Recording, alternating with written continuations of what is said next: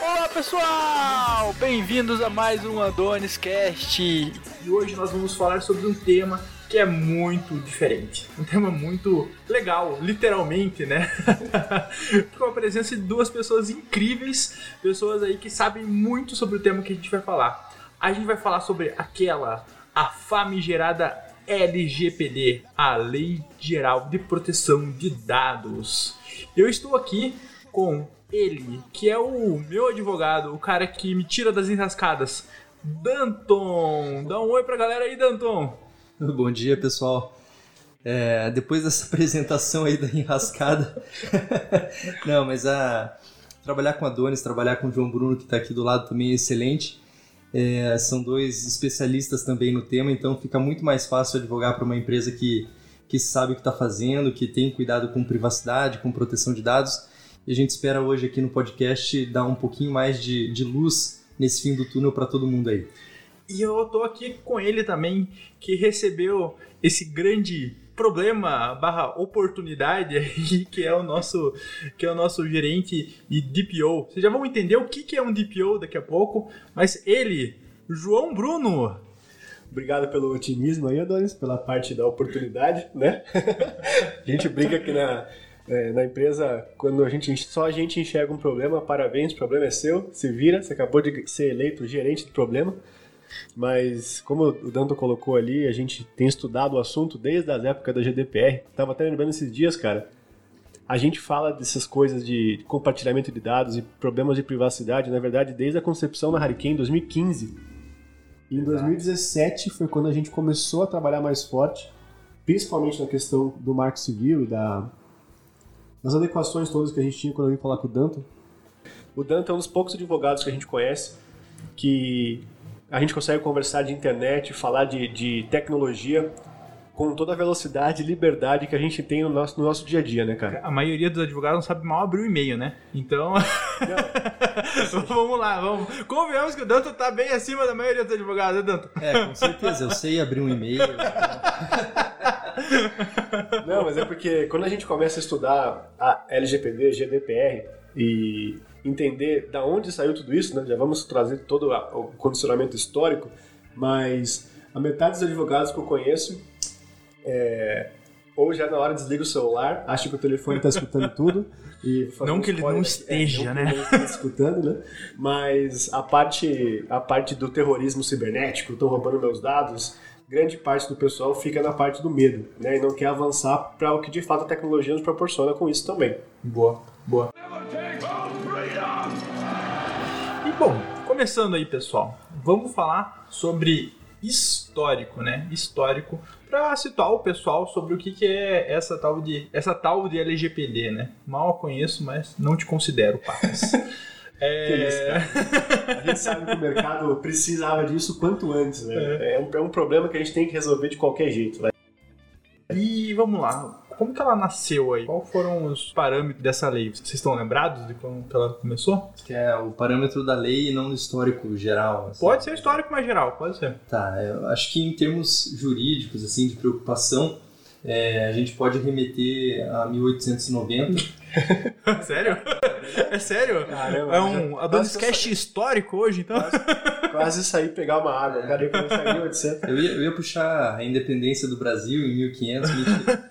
é, em 1890 a gente teve o primeiro escrito jurídico sobre proteção de dados, né, sobre privacidade, na verdade. É um, um texto chamado The Right to Privacy, o direito a estar só, né, o direito à privacidade, foi escrito por Warren e Brandeis. Foi publicado na Harvard Law Review em 1890. Nesse texto, os, os autores eles estavam preocupados com uma, a mais nova ameaça tecnológica da época, as câmeras fotográficas instantâneas. Caramba! Se a gente se preocupa hoje com o celular, ouvindo o que a gente está conversando ou escrevendo, lendo nossos e-mails, uhum. nossas comunicações privadas, naquela época o pessoal já estava preocupado com as fotos que iam ser tiradas neles na vida público ou privado, né? Eu achei que você ia falar, os caras estavam preocupados em roubar a alma através das fotos, tipo assim. É, muito oh, roubou minha alma! É. Por que não? É. O que, que você vai saber, né, das, das novas tecnologias? Exatamente. Mas é, de, de lá para cá as coisas avançaram bastante, né? E, e na própria, nas próprias guerras, em, na, na Primeira e na Segunda Guerra principalmente, os dados pessoais eles foram muito utilizados, né? até pelo regime nazista. E, e hoje a, a questão do, do coronavírus, a gente se preocupa muito com dados pessoais, geolocalização, como que a gente vai combater essas, essa nova doença aí. É, isso já era uma preocupação desde a Segunda Guerra, que também é, os dados de saúde da população eram coletados, enfim.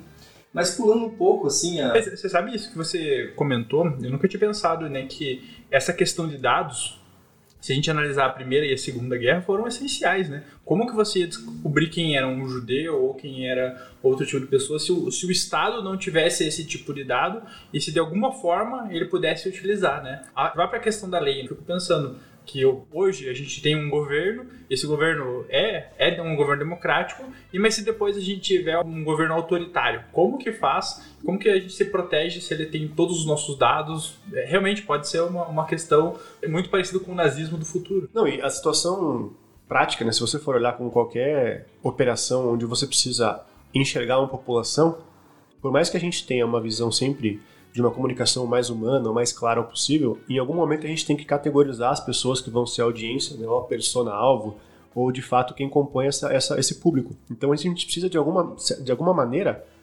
classificar os interesses ou as categorias, né? Idade, gênero, região, enfim, opções e interesses que cada uma pessoa tem. E por que não incluir isso também em estratégia de guerra? Né? A própria estratégia de gestão a gente precisa entender na nossa empresa quem são os que estão para se aposentar, ou quem são os mais novos, menor aprendiz, né? PCD. Por que não trazer isso numa esfera global aí de conhecimento e processamento de dados? Né? É, é um dado que a gente não para para prestar atenção, mas o próprio Facebook se você fosse pegar a quantidade, ele seria o maior país do mundo hoje e seria o país que provavelmente sabe mais sobre, sobre as pessoas sobre, que, os seus cidadãos. sobre os cidadãos. Existe um estudo, se eu não me engano, de 2016 do Facebook que ele fala que com 10 curtidas ele te conhece mais do que seus conhecidos, que com 100 curtidas ele te conhece mais do que sua família, com 500 curtidas te conhece mais do que sua mãe, e com uns mil curtidas te conhece mais do que sua própria esposa, e que mil e poucas curtidas mais do que você mesmo. É. Antes da gente chegar aí, vamos, vamos voltar um pouco. Vamos voltar, vamos, vamos é. voltar na história, mas não tanto. É, exato. A gente começou em 1800, a questão até das guerras, é, e aí depois evoluindo, né, já para é, acho que algumas pessoas aqui vão lembrar da época quando a gente começou que é, os dados são o novo petróleo, né? Que todo aquele posicionamento da era da informação já dizem aí, alguns especialistas que nós hoje, em 2020, já vivemos a era da atenção. Mas até isso, até acho que a concepção do 5G, 4G, mas principalmente a questão do 1G, 2G e 3G de internet, né? Cada G de internet que a gente teve permitiu que nós trafegássemos dados com uma certa capacidade de tamanho do dado e também a qualidade desses dados. Graças ao 3 e o 4G, que é onde a gente começou a ter uma banda maior, onde a gente não só tinha a voz do telefone, a mensagem de texto, mas também imagens e a capacidade de navegar a internet. Então, com a era da informação crescendo, e aí os dados tornaram novo petróleo, o interesse absurdo, se você pensar os gigantes da tecnologia, já tentando trazer cada vez mais para o contexto que fez nascer a LGPD, que a LGPD é uma prima irmã da GDPR. Né? É, só, só, acho que é legal colocar esse dado, esse contexto dos dados são novo petróleo, né? Porque a gente está no mercado aqui, a gente ouve falar essa frase todo dia, né? Essa foi uma frase que foi uma capa da revista do The Economist. Eu não lembro exatamente a data, mas se não me engano é fevereiro de 2007. Tá? E aí, naquela época, quando começou a aparecer exatamente essa. Nossos dados são novo petróleo, que mostrava Google, mostrava Facebook, mostrava várias empresas ali que estavam nascendo e que elas captavam esses dados e aí elas podiam utilizar essas informações e essas informações seriam muito mais valiosas. Então, só um parênteses aqui, uhum. pesquisei rapidinho, 2017. 17, oh, só errei 10 anos só. 2007 você acertou. É, é, 2007 mal existia o Facebook, né? É. Bom, então assim como o petróleo, ele foi extremamente importante na década, vamos lá, desde a década de 60 até a década de 90, e as empresas e países que captavam petróleo seriam as empresas mais fortes, os países mais fortes, a gente teve uma mudança e agora as empresas que captam dados, elas são as mais fortes. Por quê? Porque o dado realmente ele vale muito. Se você pensar, o, o dado, o que a gente chama o milhar do dado, muitas vezes ele vale mais do que o próprio petróleo. Aí, trazendo agora então o contexto, né? A GDPR foi uma lei é, feita pela União Europeia no intuito de proteger os seus cidadãos com relação às informações que principalmente os gigantes de tecnologia conseguiam extrair dos seus, e aí usando novamente o exemplo do Adonis aí do Facebook, e o quanto a quantidade de dados que eram exportados, né, retirados de dentro do seu território para não só o conhecimento dessas empresas, mas também o armazenamento na sede de dados aí, servidores de cada uma dessas empresas, e a quantidade de informação que aconteceu, e aí logo na mesma época quando a gente imaginava a criação da GDPR, etc., logo na sequência depois tivemos a eleição do Donald Trump e todo o escândalo da Cambridge Analytica. E acho que é legal fazer um parênteses, é uma questão também que a gente olha de deixar o, um ambiente mais favorável para diversos tipos de negócios e tentar quebrar monopólios, né? Então imagine se você tem, por exemplo, duas empresas e elas começam a centralizar todos os tipos de dados. E ela então Google, Facebook, Amazon agora, né? Três, três empresas que estão concentrando todos os tipos de dados. E aí você começa a concentrar as pequenas empresas que vão começar a trabalhar nesse setor, elas não têm espaço para crescer. Então a própria GDPR foi uma lei justamente para tentar quebrar um pouco desses é, monopólios. Bom, eu lembro dessa, dessa época aí de Cambridge Analytica, que lembro aí dessa época, desses vazamentos de dados. O que, que vocês lembram? Como foi essa época de 2017? Cara, na época eu lembro que eu recebi de um analista nosso, tinha uma API da Cambridge Analytica que você ah, poderia lembro, consultar, lembro, lembra? Lembro. Que você colocava o seu ID do Facebook, dava atualização como se fosse um joguinho, um Farmville do Facebook ele rodava um script numa tela preta e ele te dava tudo que o Facebook coletava de você. Eu lembro exatamente de fazer isso, cara. Acho que lá por fevereiro, março de 2017, por aí. Eu lembro da gente tentar emular e pegar os dados. Exatamente. Na época a gente era, a gente tava pegando da Cambridge Analytica. É. Como é que a gente consegue fazer isso? O cara tem tudo, tá? Mas foi a primeira vez que a gente olhou, meu, esses caras têm muita informação. E aí, logo na sequência, até essa época, o Facebook só tinha like. Logo depois que vieram os coraçõezinhos, as reações de humor. Uhum. E aí foi quando eles começaram a trazer aquelas testes que, até então, isso aí é prova de data scientist na faculdade, né? Data scientist 101, que é quando você começa a mapear, extrair do Twitter as reações de cada usuário para entender é, se o seu conteúdo é, é, favorável, né? Se causou alegria ou tristeza nos, nos, ouvintes. A gente fez um teste né, na época na Hurricane para para captar esses dados. E aí a gente testou tanto o Twitter, tanto, tanto, tanto que a gente foi bloqueado. Até hoje a Hurricane bloqueada, a Hurricane não tem conta no Twitter, justamente porque ele bloqueou a gente, porque a gente estava fazendo essa captura de dados. Então se alguém no Twitter tiver, pessoal, a gente já aprendeu a nossa lição, tá? Então podem desbloquear a gente aí. É, e é engraçado ver, né? Porque esses testes eles parecem ser inocentes, assim, ah, eu vou ver que tipo de cebola eu sou, enfim, qual que é... É, o BuzzFeed, né, aquelas coisas, qual é o seu personagem do Game of Thrones, né? Fiquei imaginando o Danton agora fazendo um teste de qual cebola eu sou. É. Uma cebola roxa? Uma cebola amarela?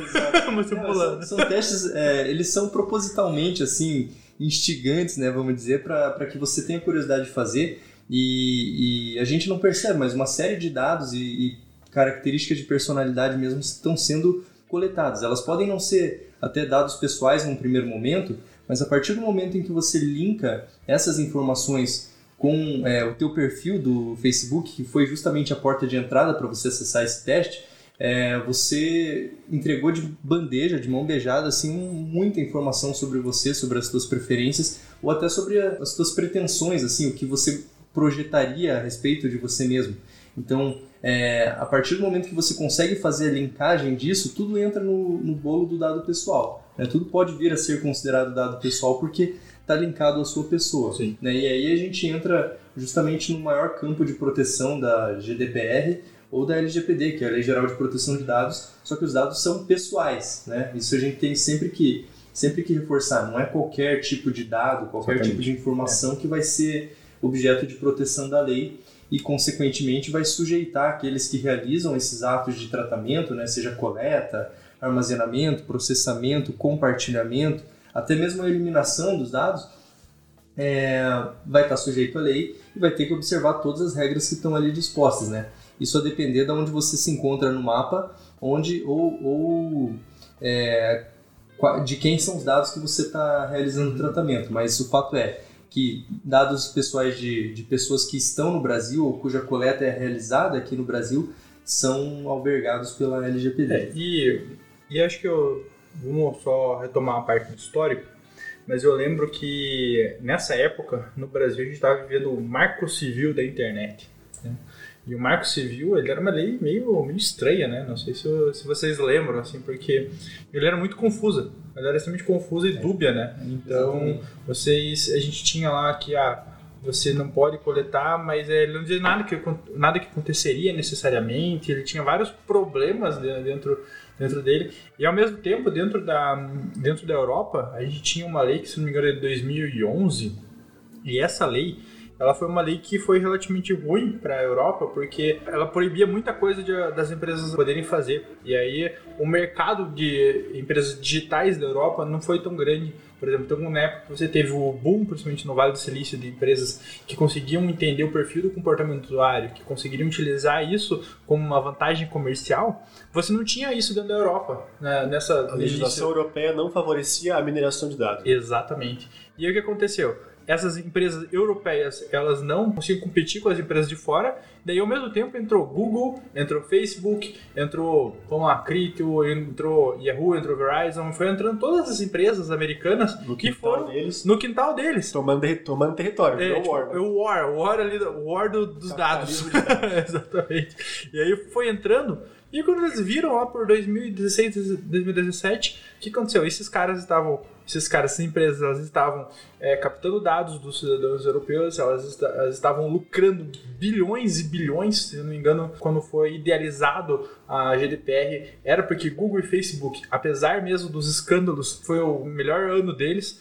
Então eles viram, cara, as nossas empresas não estão conseguindo captar os nossos dados, as empresas de fora estão lucrando bilhões e a gente não está conseguindo criar um mercado aqui de, de empresas na área digital que, porque essas empresas estão totalmente ultrapassadas. É, acho que para a gente fechar essa parte de, de histórico, é, é, muito bom salientar o seguinte: a LGPD, a GDPR, elas são leis que têm por trás, apesar de nós termos a questão da privacidade, e até eu acho que a gente pode já trazer um pouco a perspectiva depois com o Danton, que na LGPD, qualquer uma dessas leis, ela tem como, como um, um, pelo menos um princípio proteger o dono do dado, o usuário. Né? Então, por mais que ela seja uma lei que ela, ela pune a empresa, né? o CNPJ, vamos chamar assim, a pessoa empoderada, usando aí uma, um termo da moda, o empoderado... Termo lacrador? É, o termo lacrador, pra gente ranquear no SEO aqui do podcast. É. É, a pessoa empoderada é o titular, é eu, você, o CPF. Né? O CPF é empoderado, ou seja, pela primeira vez na história,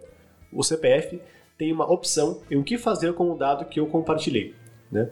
E só fechando então essa questão de, de, de histórico, é, recentemente agora nós estamos gravando esse podcast em setembro de 2020 e um dos top data 10... Estelar. Data estelar. no, no quadrante é. com não sei o que em Vênus. É. a gente está agora com um dos principais top 10 aí do Netflix. É uma, um documentário chamado O Dilema das Redes. É, ainda não vi, né? É, tem que ver isso Tava... aí, tá? Tem que ver isso aí certinho. É. Mas basicamente ele dá um contexto bastante é claro, por conta dos, dos grandes aí gigantescos é, Pinterest, Facebook, Google, todos os caras que trabalharam na concepção dos algoritmos, etc., colocando o poder, justamente como o Adonis colocou ali, é, a capacidade de leitura. E aí, uma coisa que me impressionou muito no, no documentário, não vou entrar no documentário agora especificamente, mas. Vai, vai dar spoiler, né? Não, não, não. É, como, como, Spoiler, eles pegam seus dados. É, como, como mercado mesmo, é, se você for ver a análise de todos os grandes ali, Cara, 80% do documentário ele fala de psicologia, não fala de tecnologia é, principalmente. Então é justamente o uso da tecnologia como uma estratégia de minerar a psique, né? o psicológico, a questão do ego, a recompensa. Né? Então cada vez que você recebe um like, que você é notificado, é, é como se fosse um docinho para que você receba uma endorfina, ele receba né? uma, uma situação de, de prazer mesmo. Mas trazendo também um outro dado que a gente já tinha conversado antes e o documentário traz muito bem, no país é, Myanmar, na, na Ásia, a internet, a percepção deles de o que é a internet, eles, eles apontam para o computador e apontam para o Facebook. Então, quando você chega lá em Myanmar e compra um computador, ele já na hora, o cara abre o computador, baixa um browser para você, instala o Facebook e é ali que você navega. Então, a questão de você, onde começou-se a ver as primeiras eleições sendo é, condicionadas pela questão das redes sociais e a percepção de mundo das pessoas é uma percepção completamente pautada num algoritmo de rede social, não na navegação, né, surfar na rede pelo aprendizado, pelo acesso à informação. Então, fechando nessa situação histórica toda, cara, nós estávamos numa, numa, numa situação, na verdade estamos ainda num caminho sem volta, né? A quantidade de dados hoje que a gente processa, ela é infinitamente maior do que a gente processava há três anos atrás, há cinco anos atrás, e quanto mais há 10, 100 anos atrás. É, é um, dados, é, eu já li isso, né, que dados eles não seguem a, a lei de Moore, né, que a lei de Moore diz, né, que sempre você vai dobrando a capacidade tecnológica durante o ano, não, cara, dados ele não segue, porque você vai, vai criando uma questão exponencial. Exatamente. E tem até alguns, uh, alguns especialistas que dizem que se a gente continuar nesse, nesse ritmo aí lá por 2030, a gente não vai mais ter energia suficiente para os data centers no mundo, a gente não consegue produzir mais energia suficiente para os data centers de tanto, de tanto processamento de dados que eles é. vão ter. Então, tudo. O tempo que você fica em cada foto no seu Facebook, se você colocou um coraçãozinho ou uma, uma carinha triste,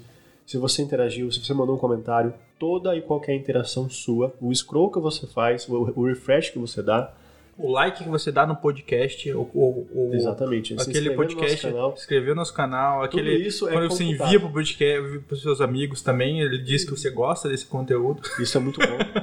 Mas é, o meu ponto então é, nós estávamos numa situação sem controle, a tecnologia ela é completamente voltada logicamente ao lucro, ou seja, a, aos anúncios que são gerados graças à compreensão dessa psicologia. E aí, voltando à questão da Europa, imagina então que o Facebook, Google e todos os gigantes de mídia e anúncios entram no território europeu e eles começam a fazer um estrago no varejo. Sim. Então você pega a capacidade de logística de uma Amazon, somada aos dados dos cidadãos europeus e começa a vender as coisas. Olha só aquela vitrine de recomendação, né? Quem comprou isso também comprou aquilo. Pronto, você acabou de quebrar o varejo é, local. E, e, tenta imaginar, né, aquele, aquela livraria pequena, pequena, né? A livraria que, sei lá, tem na Inglaterra, por exemplo, uma livraria pequena que tem o seu site e mostra os seus os livros ali, ó. Tenho esses livros.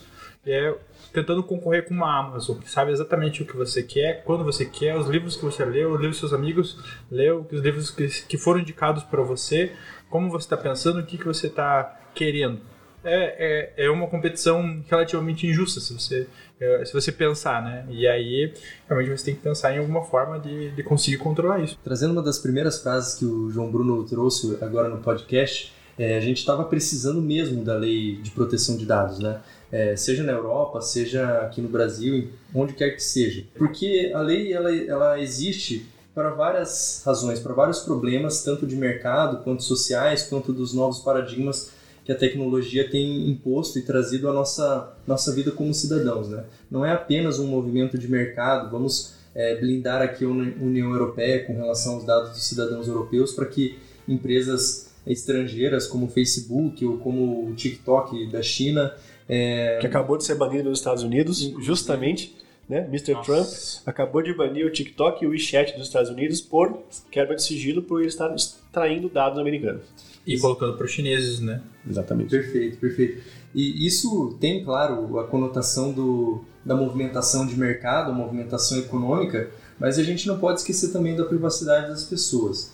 É, é... Que é hoje que o pessoal fala como se fosse um direito fundamental, né? Exatamente. É, quer dizer, quando eu falo um direito fundamental da pessoa ter a privacidade, o que, que isso quer dizer? Excelente pergunta, Adonis. É, a proteção de dados e a privacidade ela já vem sendo reconhecida há algum tempo. Existe uma evolução normativa, inclusive no âmbito internacional é, globalizado, a respeito da, da condição de direitos fundamentais. Em 1948, a gente tem tanto a Declaração é, Universal dos Direitos do Homem, quanto a, a Convenção Interamericana de Direitos do Homem também, Direitos Humanos, reconhecendo a privacidade como um direito fundamental. Mas o que, que 1900, significa? 1948. Meu Deus! Exatamente. Faz tempo. Faz é, tempo. eu fiquei sabendo disso em 2017? Exato. Por, por, isso que eu comento, Adonis, porque as pessoas têm a impressão de que ah, o Facebook é algo novo, é, é. provocou tudo isso. Não, a coisa vem de, de muito mais tempo, mas é claro, a partir do momento que a gente tem novas tecnologias e elas exponencializam, como você bem colocou, Sim. a capacidade de processamento e de coleta de dados, é, a situação toda muda, né?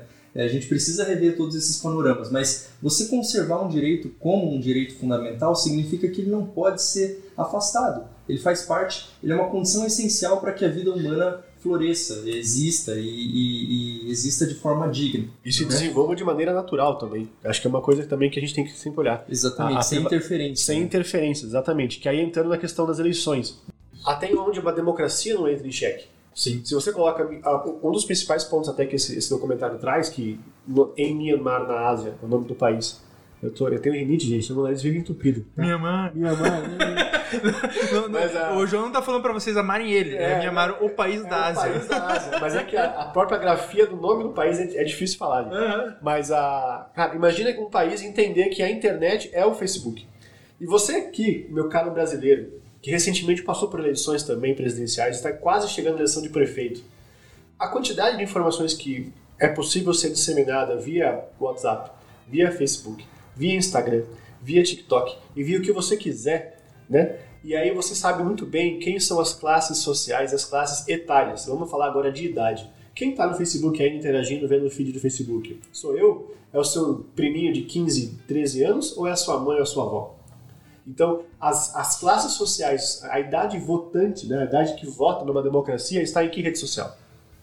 E quanto a gente consegue manipular isso? E E aí? cada rede social também tem o seu público diferente, né? Exato. Vamos pegar o YouTube, por exemplo, né? Acho que talvez um dos casos que mais, é, mais aí próximos que eu tô lembrando é a própria questão do Felipe Neto, né? O Felipe Neto que começou a se posicionar politicamente baseado ali na, nos interesses dele. Sim. E aí o que acontece? E ele tem toda uma classe de pessoas 30 milhões de seguidores. 30 milhões de seguidores que acompanham ele, que ele está movendo essas pessoas justamente para um perfil ideológico baseado no que ele acredita. Da mesma forma que qualquer outro líder de direita Exatamente. ou de centro vai trazer a sua perspectiva. Não existe é, imparcialidade. Né? A gente sabe que cada um tem a sua visão, a própria mídia acaba sendo influenciada. E um dos quesitos que a gente tem que tomar muito cuidado é o seguinte: o algoritmo ele é feito para te agradar. Ele é feito para que você tenha uma situação, uma sensação de prazer ao navegar e que você não saia daquela plataforma. Que você não saia do Instagram, do Facebook. Quem lembra aqui Ah, eu na não sei não, eu acho que o, Face, o Twitter é feito para me deixar com raiva. época- O Twitter é feito O- pra treta. eu, eu entro no Twitter, cara, eu já começo a ficar com raiva. Mas uma uma observação para quem ainda é leigo de, de usuário, é, leigo de internet, assim, vocês lembram um tempo atrás no WhatsApp, quando a gente clicava no link é, do YouTube, do Facebook, aparecia um aviso: você deseja abrir, você deseja sair, então ele criava uma barreira para você sair. E hoje, quando você clica no link no YouTube, ele já roda o YouTube dentro da perspectiva do WhatsApp. Sim. A mesma coisa dentro do Instagram. Quando você clica no link, ele abre o navegador dentro do Instagram. Você não sai do Instagram para acessar aquela página, fazer aquela compra. Então, novamente, o Mr. Zuck, que também está nos ouvindo com certeza aqui agora, ele sabe muito bem como reter um usuário dentro da sua tecnologia. Consequentemente, a informação toda fica com ele. Então, cada usuário estando dentro de cada rede social vai ter uma perspectiva diferente e como o algoritmo é feito para me agradar e não para me trazer necessariamente a verdade, entram então os quesitos das fake news, também conhecidas e trazidas, graças aos nossos picos e eleições aí de direita que têm surgido nas democracias do mundo, com a Cambridge Analytica, após o Trump, Bolsonaro e quantos outros países onde a gente tem a direita nascendo, florescendo, graças à ascensão também de É, redes- de redes mas- sociais. Mas assim, é, eu acho daí que, na minha visão, que ficou mais, mais é, facilitado a questão disso ser utilizado pela, pela direita justamente por causa dos documentários e, e justamente por causa da eleição do Trump. Porém, eu lembro isso em 2012, 2013, é, 2012, que a eleição da. Falando do nosso território brasileiro, a eleição da, do, da Dilma foi a eleição com maior quantidade de robôs de Facebook que existiu até aquela época. Por quê? Porque foi uma, uma grande massa realmente criada de robôs para aquela época. Naquela época, a validação de usuário era completamente diferente que existe hoje. Então foi utilizado muito, muito robô para justamente para começar, principalmente comentários e tudo mais. Então foi uma das primeiras eleições no mundo que eu, que eu já ouvi falar que realmente começou a usar. E aí, além disso, a eleição do, do Obama, isso aí em 2018, foi a primeira eleição de ser utilizado do YouTube para poder para poder ganhar, ganhar votos. Então, o Obama parecia todo descoladão lá, né? Nossa, que legal. Mas se você pensar, tudo isso, esse início teve exatamente nessa campanha de 2018. E essa campanha, campanha de 2008, 2008 desculpa. É, só que além disso, eu lembro também que essa pessoa que, foi, que fez a campanha de 2008, se não me engano, participou das eleições do Trump, agora na essa que deu todo o problema do fake news. Interessante a gente observar, Adonis, é, tudo que a gente está conversando aqui a gente pode, pode ver que é um reflexo do nosso momento social, né? O que a gente, o momento que a humanidade vive hoje. É, entre, entre a doutrina, entre os estudiosos, os filósofos, a gente vê nascer uma série de, de conceitos, de definições de sociedades. A gente vive hoje a sociedade da transparência, em que os nossos dados eles circulam é, livremente em diversas plataformas, em diversos meios, né? e, e isso permite que a gente é, a nossa vida seja acessível a, a quem quer que seja praticamente né a gente vive a sociedade da vigilância porque quando esses dados eles circulam alguém interessado em te monitorar consegue ter esse acesso? E muitas vezes isso acontece pelo próprio estado ou por grandes corporações como é o Facebook né que a gente tem visto. A gente tem a sociedade da informação, porque a informação está acessível a todo momento e a informação é cada vez mais personalizada, mais direcionada é, para cada um de nós, né, de uma forma muito assertiva, porque, como você disse, cada curtida é mais conhecimento que essas empresas têm sobre nós, elas compartilham com outras empresas que também conhecem sobre nós. Né, isso, pode, é, isso facilita a informação, mas também é, assevera a vigilância, a transparência. E a gente tem também a sociedade da desinformação, que é o que tem acontecido no ambiente das fake news. Né? As informações elas circulam com uma velocidade muito grande, num volume muito grande, né? próprio do que é o Big Data, os, os três Vs, os cinco Vs do Big Data, valor, velocidade, variedade, volume. É, tem mais um que é o acho que é veracidade, não sei se falei. E, enfim, tudo isso é, culmina nessa situação de desinformação. E daí a gente vê essa segmentação de redes sociais. É, no Facebook tem um pessoal de faixa etária mais avançada, assim, utilizando, né, que os early adopters já saíram de, de, dessa e foram para outras redes foram sociais. Instagram. Foram para o Instagram e já estão migrando para o TikTok, e daí depois vai vir outra rede social. Né? Então, mas o fato é que tudo isso circula, só é possível de circular a partir de duas coisas: tecnologia e dados dados pessoais. Né? Então a gente fecha aqui e volta para o tema da, da proteção de dados. E daí, já aproveitando que vocês comentaram sobre Cambridge Analytica, é, independente de viés político, né, o fato que a gente precisa realmente observar é como que dados pessoais podem ser utilizados em todo tipo de campanha, desde uma pequena padaria é, até uma multinacional. Até, até a campanha para presidente. Até a campanha para presidente dos Estados Unidos, uhum. que. É, campanha se... de quem manda do mundo. É, quem manda do mundo. Porque a China não tem. Não tem, não tem é, eles são presidente. Então, é, então, bom. É. Isso, isso, é, isso é podcast para outro dia. Não tem direitos humanos, não tem eleição. É. Não só tem, tem, só tem TikTok só. Só tem TikTok. É. E o fato é que essas, é, isso tudo influi na nossa vida e até que ponto que a própria democracia estaria em risco com tudo isso. Né? Como que a gente vai lidar com tudo isso é, a partir da, dessas novas tecnologias, desse, dessa vigilância, desse controle, dessa transparência, dessa desinformação e os nossos dados pessoais aí no meio. Então, as leis de proteção de dados elas vêm justamente para equilibrar, como o João falou, empoderar o titular que somos nós, os CPFs, as pessoas físicas. E se a gente conseguir é, voltar o, o, fiel da balança para o meio aqui e equilibrar o poder que as empresas têm sobre os nossos dados e o nosso poder de escolha, de controle sobre os nossos próprios dados liberdade. pessoais. É uma questão de que liberdade. É uma questão de liberdade, exatamente. A gente vai conseguir tutelar melhor, proteger os nossos dados pessoais e as nossas liberdades como pessoas. Exatamente. Uma coisa que eu quero tentar fazer aqui um resumão, então, dessa primeira parte do podcast é a seguinte. Desde 1800 e não sei quando, que o Danto colocou aqui, já havia uma preocupação quanto à nossa privacidade. E quando você me falou que a primeira é, é, registro histórico que a gente tenha, talvez, a respeito disso, veio com as fotografias, logo me remeteu quando, na época do Google Glass, que foi banido de entrar nos estabelecimentos porque a pessoa poderia, por um comando de voz ou um toque na haste do óculos, tirar fotos das pessoas Sim. ou reconhecimento facial. Então, os Estados Unidos não só não aprendeu com a primeira lei, como ele teve que. O Google Glass tentou de novo e não conseguiu. Então, vamos lá. É uma questão histórica, já não é de hoje que o ser humano tem dificuldades com a privacidade. Senão não existiriam os, os detetives. Né? É, houveram Detetives de dados. inúmeras iniciativas dos países, inúmeras iniciativas é, é, muito grandes aqui enquanto, enquanto território e legislação para que se houvesse, para que se fizesse de fato é, uma proteção dos seus cidadãos. Sempre houve um caráter econômico por trás da informação. Né? É, quem tinha informação antes, né, conseguiria mobilizar o mercado e a gente sabe todo o histórico do mercado financeiro, informações privilegiadas, etc.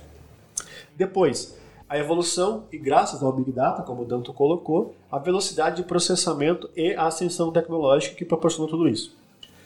Eleições sendo colocadas em xeque, vulgo democracias sendo colocadas em xeque também. E aí, então, a Europa foi a primeira a levantar a mão A Europa falou: para essa porra toda aqui, merda, chega né? dessa merda, chega Deu dessa basta. farra dos dados. Exatamente, é uma farra dos dados e trouxe uma visão diferente. E hoje, meus caros, é, se para nós aqui né, é, é interessante que a gente tenha uma lei de privacidade no Brasil, né? Nossa, nossa República Tupiniquim aqui, tentando correr atrás da situação, tentando se posicionar com uma maneira. Eu, e aqui eu, eu é por mais é, é, que a gente esteja aqui brincando com a situação, mas o Brasil tem sim uma legislação muito relevante, muito bem colocada, não, não estou de, de forma Pô, alguma. Muito bem feita, né? Exatamente. é, assim, obviamente existem pontos melhorais, existem críticas, mas é o meu, a minha é, a forma que eu vejo é que é realmente uma legislação muito boa. Assim. Foi uma discussão de 10 anos, né, pra gente conseguir trazer uma- para o nosso uma contexto. lei né? de proteção de dados. É, a gente fala muito da GDPR, mas a União Europeia já tinha desde 95 uma diretiva a respeito de proteção de dados que foi o que criou aquele boom dos cookies, né? Sim, sim. É a partir de 95 que a gente vê essas primeiras informações sobre coleta de, de, de dados e, e utilização de cookies que, por conta da, da diretiva, passou a ser é, uma necessidade de comunicar os, os usuários, os, os navegadores, da, é, quem navega na internet, né? E aí a situação, Deixa eu só então. fazer um parênteses sobre o que são cookies, para os nossos ouvintes aí que não, não sabem. Cookies são um pedacinho de código que toda vez que você entra em um site, ele grava dentro do seu navegador. Então você entrou no site da padaria do seu José, ali, e ali o seu José ele usa o Google Analytics para saber que tipo de pão você quer comprar. Onde você clicou, que É. se você preencheu algum campo de formulário, E ele aí, é capaz de armazenar informações. quando você clicou, então o seu José acaba sabendo as suas informações. E isso são cookies, tá? O nome cookies eu descobri há pouco tempo atrás, é referente à lenda lá de João e, Ma- João e Maria, lenda, na historinha da, da carochinha, é de João e Maria quando eles Cookie vão... crumbles, né? Ele vai Cookie deixando crumbles. os rastrinhos de doce por Isso. onde ele passou para poder voltar para casa. Isso, exatamente. as é. migalhinhas. Acho que o cara não sabia que eram pedaços de pão, e daí confundiu. Senão, se a gente ia falar pedaços de pão. É, é, vamos colocar a liberdade histórica aí, ó, a ade- adequação de cada país, né? É, exatamente. Verdade poética. Liberdade poética. Licença poética, muito Porque bem. no Brasil a história é pão, né? Mas de lá deve ser cookie, pão. Mas então, a gente tem os cookies gravando dados e informações. E por que, que a gente trouxe tudo isso agora, gente? É um caminho sem volta a questão tecnológica e também uma questão de legislação, tá? Tanto é que a nossa querida Coreia do Norte também tem uma lei de privacidade. E isso não é uma, uma- uma- um extremismo nosso, é um fato, tá? Então, cada vez mais, se não todas as democracias, repúblicas, como é que a gente vai chamar isso, no mundo inteiro, vão ter leis de privacidade. Tanto é que quando nos questionavam, até quando a gente deu aula de LGPD no passado, falamos disso, as pessoas perguntavam: cara, o prazo é em agosto de 2020. Será que o Bolsonaro vai negar? Será que o Bolsonaro vai vetar? Como é que vai ser isso? Era aquele leilão, né? O brasileiro sempre querendo. Será que esse negócio vai pegar? Será Será, que que, não é um novo extintor do carro que É, daí será depois que não é mais um a kit galera de vai emergência que Eu vou colocar? ter que comprar aqui um kit com gás e soro fisiológico pro meu carro? Será que não é? social, né? É, será que é social? É. Será que não é que nem o a questão do extintor de incêndio que eu posso colocar uma mortadela no lugar e fingir?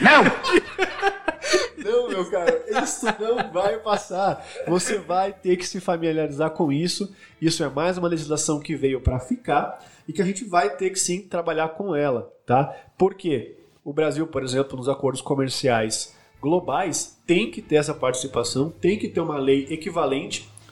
É, e aqui, só para você ter uma ideia, quando uma, uma situação de lei dessa, por exemplo, caso eu, Hariken, aqui, ou uma empresa de dados, colete um dado de um cidadão europeu, nós somos obrigados a reportar isso é, no, nos moldes da GDPR, da lei europeia. Então, a LGPD também tem que proteger os seus cidadãos quanto à coleta de dados dos brasileiros e caso o dado saia do país, a lei ou a legislação, por exemplo, americana, europeia, vamos colocar aqui, vamos colocar que a lei é, da Coreia do Sul tem uma lei de privacidade e ele coleta um dado seu de um brasileiro.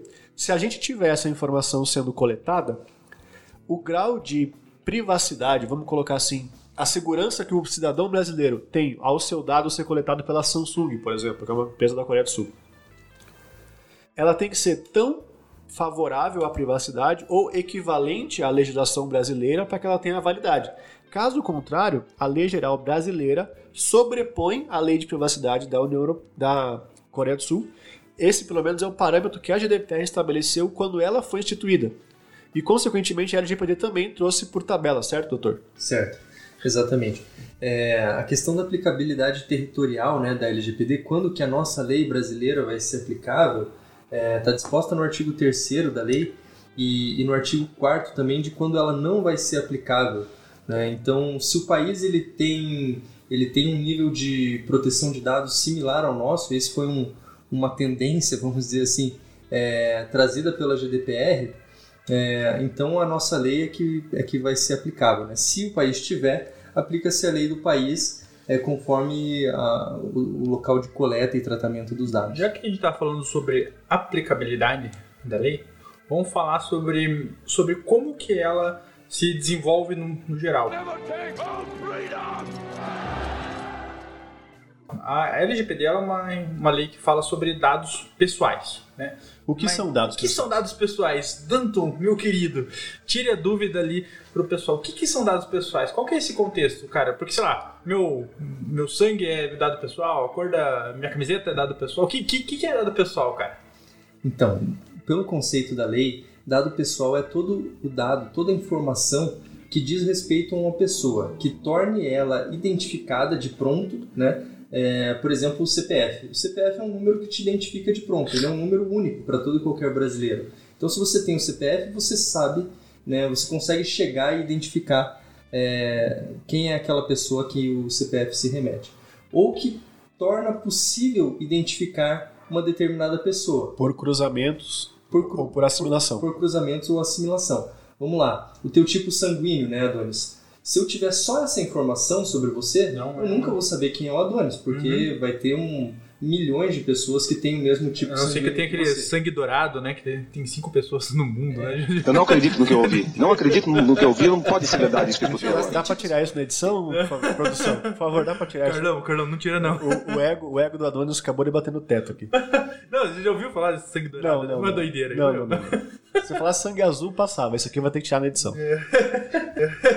então, Adonis, o teu tipo sanguíneo é, é, equivalente ao mesmo tipo sanguíneo de milhões de outras pessoas. Então, se eu tiver só essa informação, eu não consigo te identificar, né, Adonis, no meio como da pessoa no meio dessa multidão toda. Então, mas se eu tiver o teu nome e o teu tipo sanguíneo, o tipo sanguíneo vai se tornar dado pessoal também. E não só dado pessoal. Aqui a gente já pode linkar uma outra é, categoria, categoria classificação de dado, que é o dado pessoal sensível.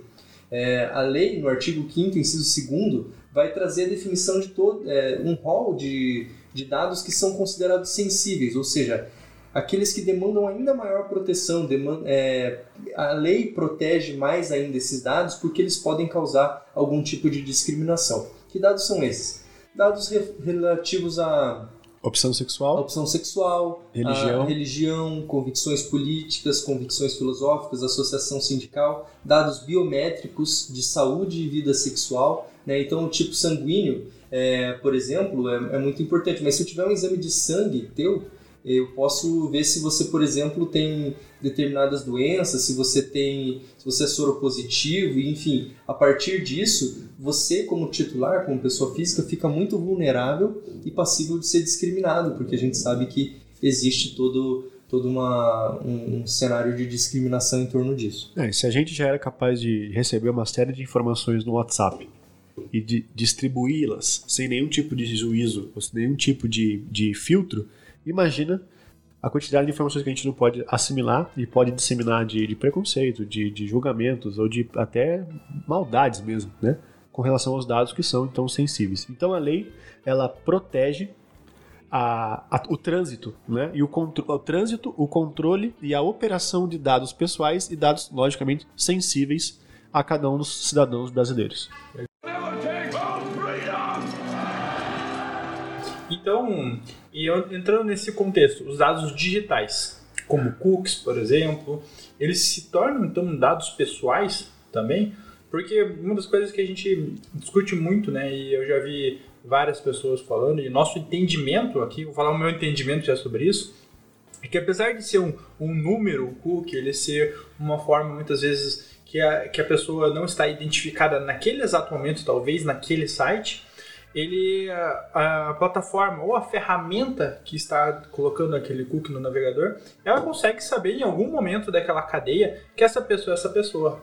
Então ela consegue linkar aí o ou o João aquele, aquele necessariamente aquele cookie. E ele acaba se tornando um dado pessoal. Talvez essa seja uma das grandes confusões aí, né, para o pessoal que trabalha com a parte digital, de se, se eu devo realmente é, me preocupar com os cookies ou não, né? É, eu acho que é importante a gente contextualizar para o pessoal aí do, do universo digital até então a gente tinha uma, uma obsessão pelo lead, né? pela informação, que no caso hoje é muito atrelada ao e-mail. Né?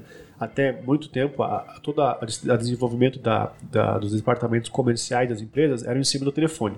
Você recebia inúmeras ligações de venda do cold call. É, Depois, ainda recebemos, ainda né? Recebemos. É, Mas não aí... tem aquele cara da. Fala, oi, eu gostaria de vender a Oi Fibra para você Exatamente. por 99 reais. Cara, a próxima é. vez que você recebeu uma ligação assim, pergunta como que a pessoa conseguiu o teu dado pessoal. Exatamente. Aí a gente vai começar a brincar. E fala, e fala que eu vi essa dica no Adonis Cash, não, não querer.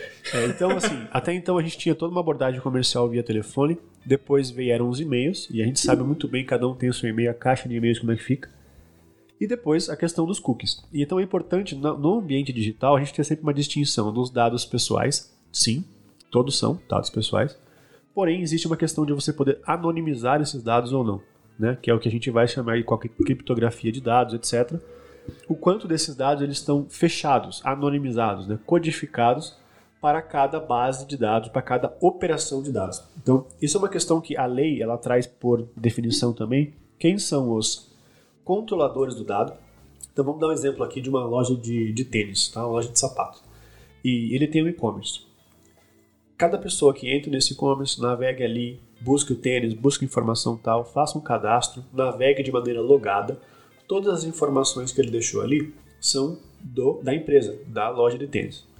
Lógico, ele é o controlador deste dado. E vamos supor que ele traga uma agência de publicidade para fazer a gestão dos anúncios ali das redes sociais, etc. Baixar ali da ferramenta de disparo de e-mails, etc. É, todos os leads que entraram, todos os e-mails. A agência, na posição da lei, certo, doutor? Ele é o operador do dado. Não só a agência, como também todas as tecnologias que foram colocadas juntamente com aquela, é, com o dono do site, relativa ao processo, à processalização dos dados, né? Então, os dados digitais, a gente tem então a esfera deles, da, todos são dados pessoais no sentido de que você pode, como o Danton colocou, chegar até o usuário final. Então você vai por aquele rastrinho dos cookies ali que a gente colocou de analogia, identificar o Zé, o João, o Danton, o Adonis, o Marcos, a Paula, a Maria, etc. E eles podem estar criptografados ou não. Então, por exemplo, caso você, dono do seu negócio, você recebe uma base de e-mails, ou você comprou aquela listinha de aquele pendrive. Né? Se você pendrive, você foi na 25 de março, Isso. comprou é, Receita Federal 2016, 56 reais. Isso, com alguns milhões de usuários ali, você tem renda, você tem o telefone, tem o e-mail do cara, e você coloca isso pro seu comercial e fala, filhão, dá aquela filtrada aqui, ó, pega todos os engenheiros e liga para eles. Nunca mais faça isso, meu cara. Por quê? Porque é exatamente o que o Dr. Danto colocou aqui agora existirá e, logicamente, toda lei tem consequências. Haverão multas, sanções referenciadas ao que? Ao uso indevido de dados pessoais. Então, se você até então tinha todo o seu modelo de negócio comercializado, ou se você tem um site hoje com simplesmente um de, é, entre em contato, aquela aba famosa dos sites, contato, você deixa nome, e-mail e telefone, este dado é um dado sensível, é um dado pessoal que já está sobre a vigilância da lei. E deve haver, então, nesse momento, não só a liberalização, ou seja, o consentimento do titular do dado, falando agora da palavra da, a palavra da vez, o consentimento. Eu, você, todos os CPFs que nós temos, todas as informações que nos identificam e são sensíveis a nós, para que as empresas possam usar de maneira comercial, e não estou falando aqui só de venda, tá? Se você deixou um currículo seu em alguma empresa, se você chegou numa portaria do prédio, te pediram um, um, um RG CPF, toda e qualquer informação que ela é transitada entre partes, e aí no caso eu estou falando já dos dados, não só informações, lembra que a gente tem que atrelar a pessoa final, está passível de consentimento. Isso pode ser feito via digital, então a gente entra no site, tem aquele aviso, aquela barrinha, né? É, esse site usa de cookies para gerenciar o seu consentimento. Isso é essencial pela lei. Qualquer site. É, para você que não gosta aí, né, desses avisos de cookies, saiba que agora você vai ver eles muito mais, né? E eles são essenciais. Então, toda vez agora que você vê um aviso de cookies, entenda que ele é essencial para porque para toda a estratégia, né? Para a estratégia da empresa, para a estratégia de prestação de serviço. Então, pense, entenda por que, que tem aqueles. Uh, por que ele está te pedindo aquele consentimento, por que ele está pedindo aqueles dados. Porque muitas vezes ele vai fazer uma publicidade para você, porque muitas vezes ele vai é, mandar para outros parceiros aquele dado.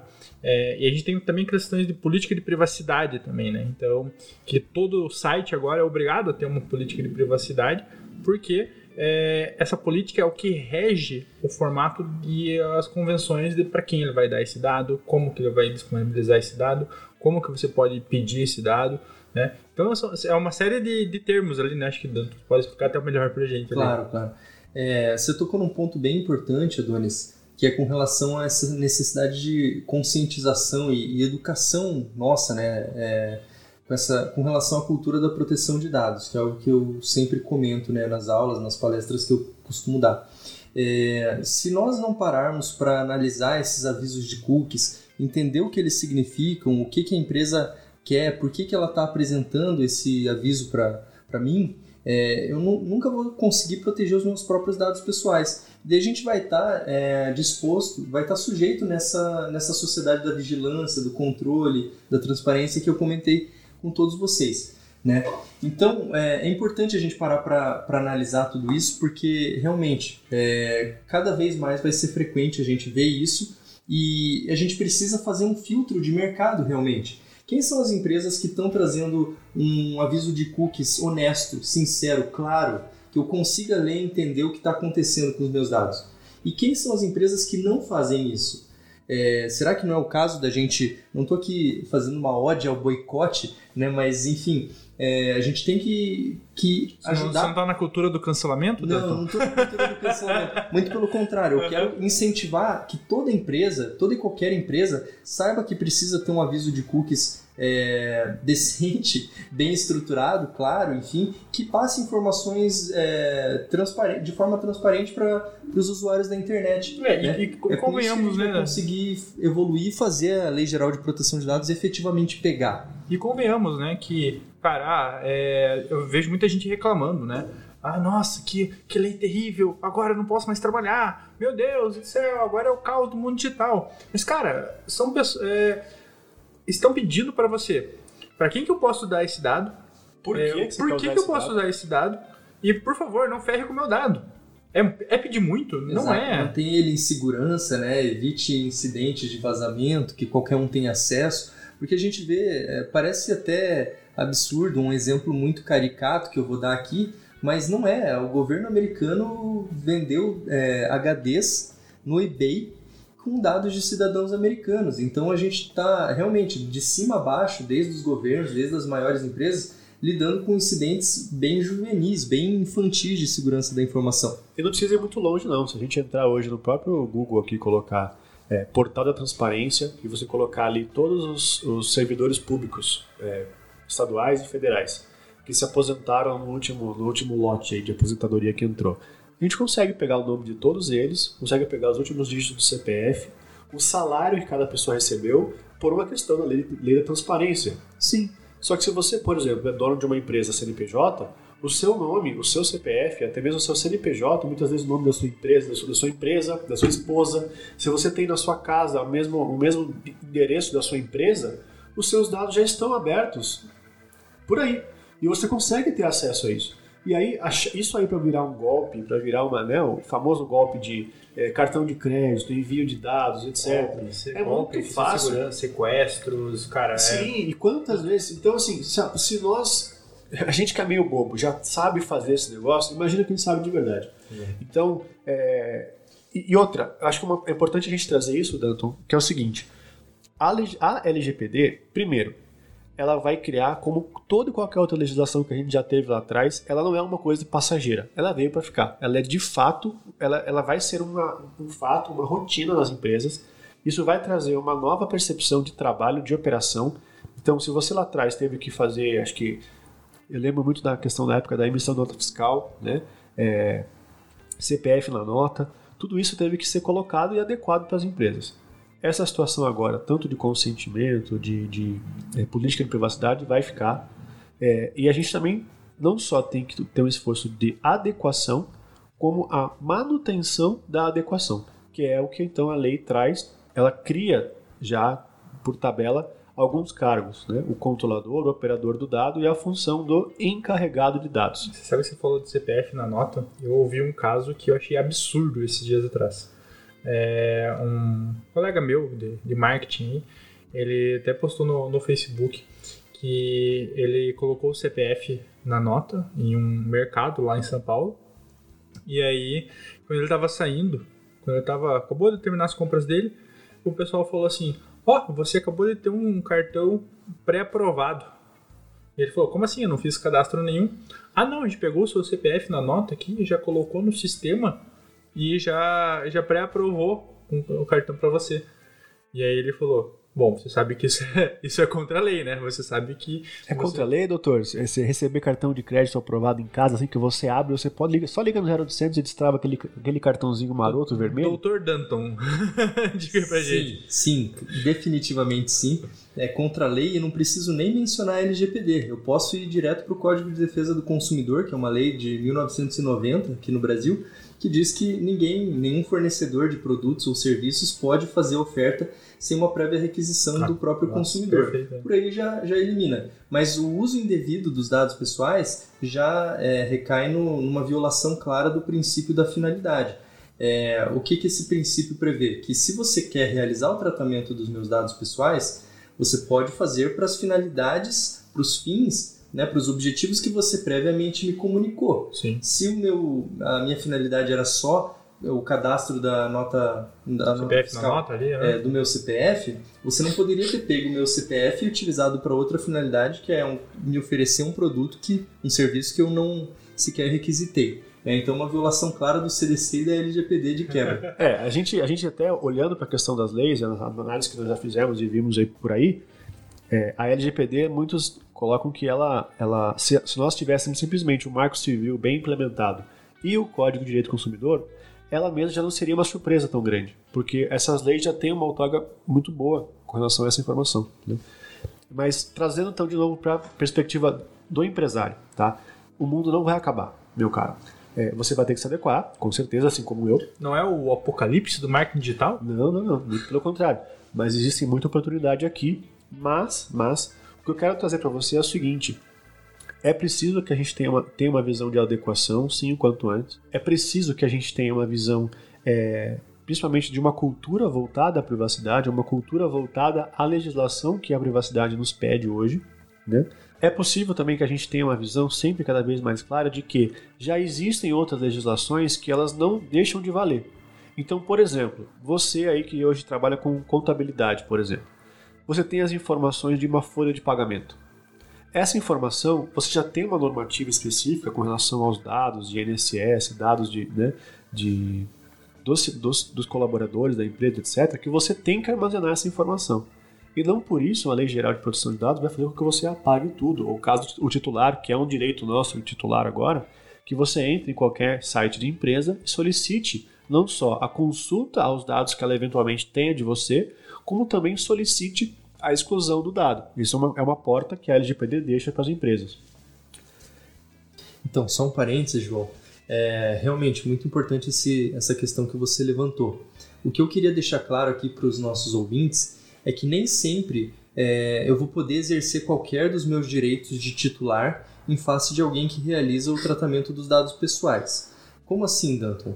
Veja, é, sempre que o, os meus dados pessoais forem tratados a partir do consentimento, que nada mais é que autorização, uma manifestação de vontade autorizando é, alguém a realizar o tratamento dos meus dados, eu vou poder é, solicitar revogação do meu consentimento, revogar o meu consentimento, né, para que a empresa ou, ou, enfim, a administração pública pare de uh, realizar o tratamento dos meus dados.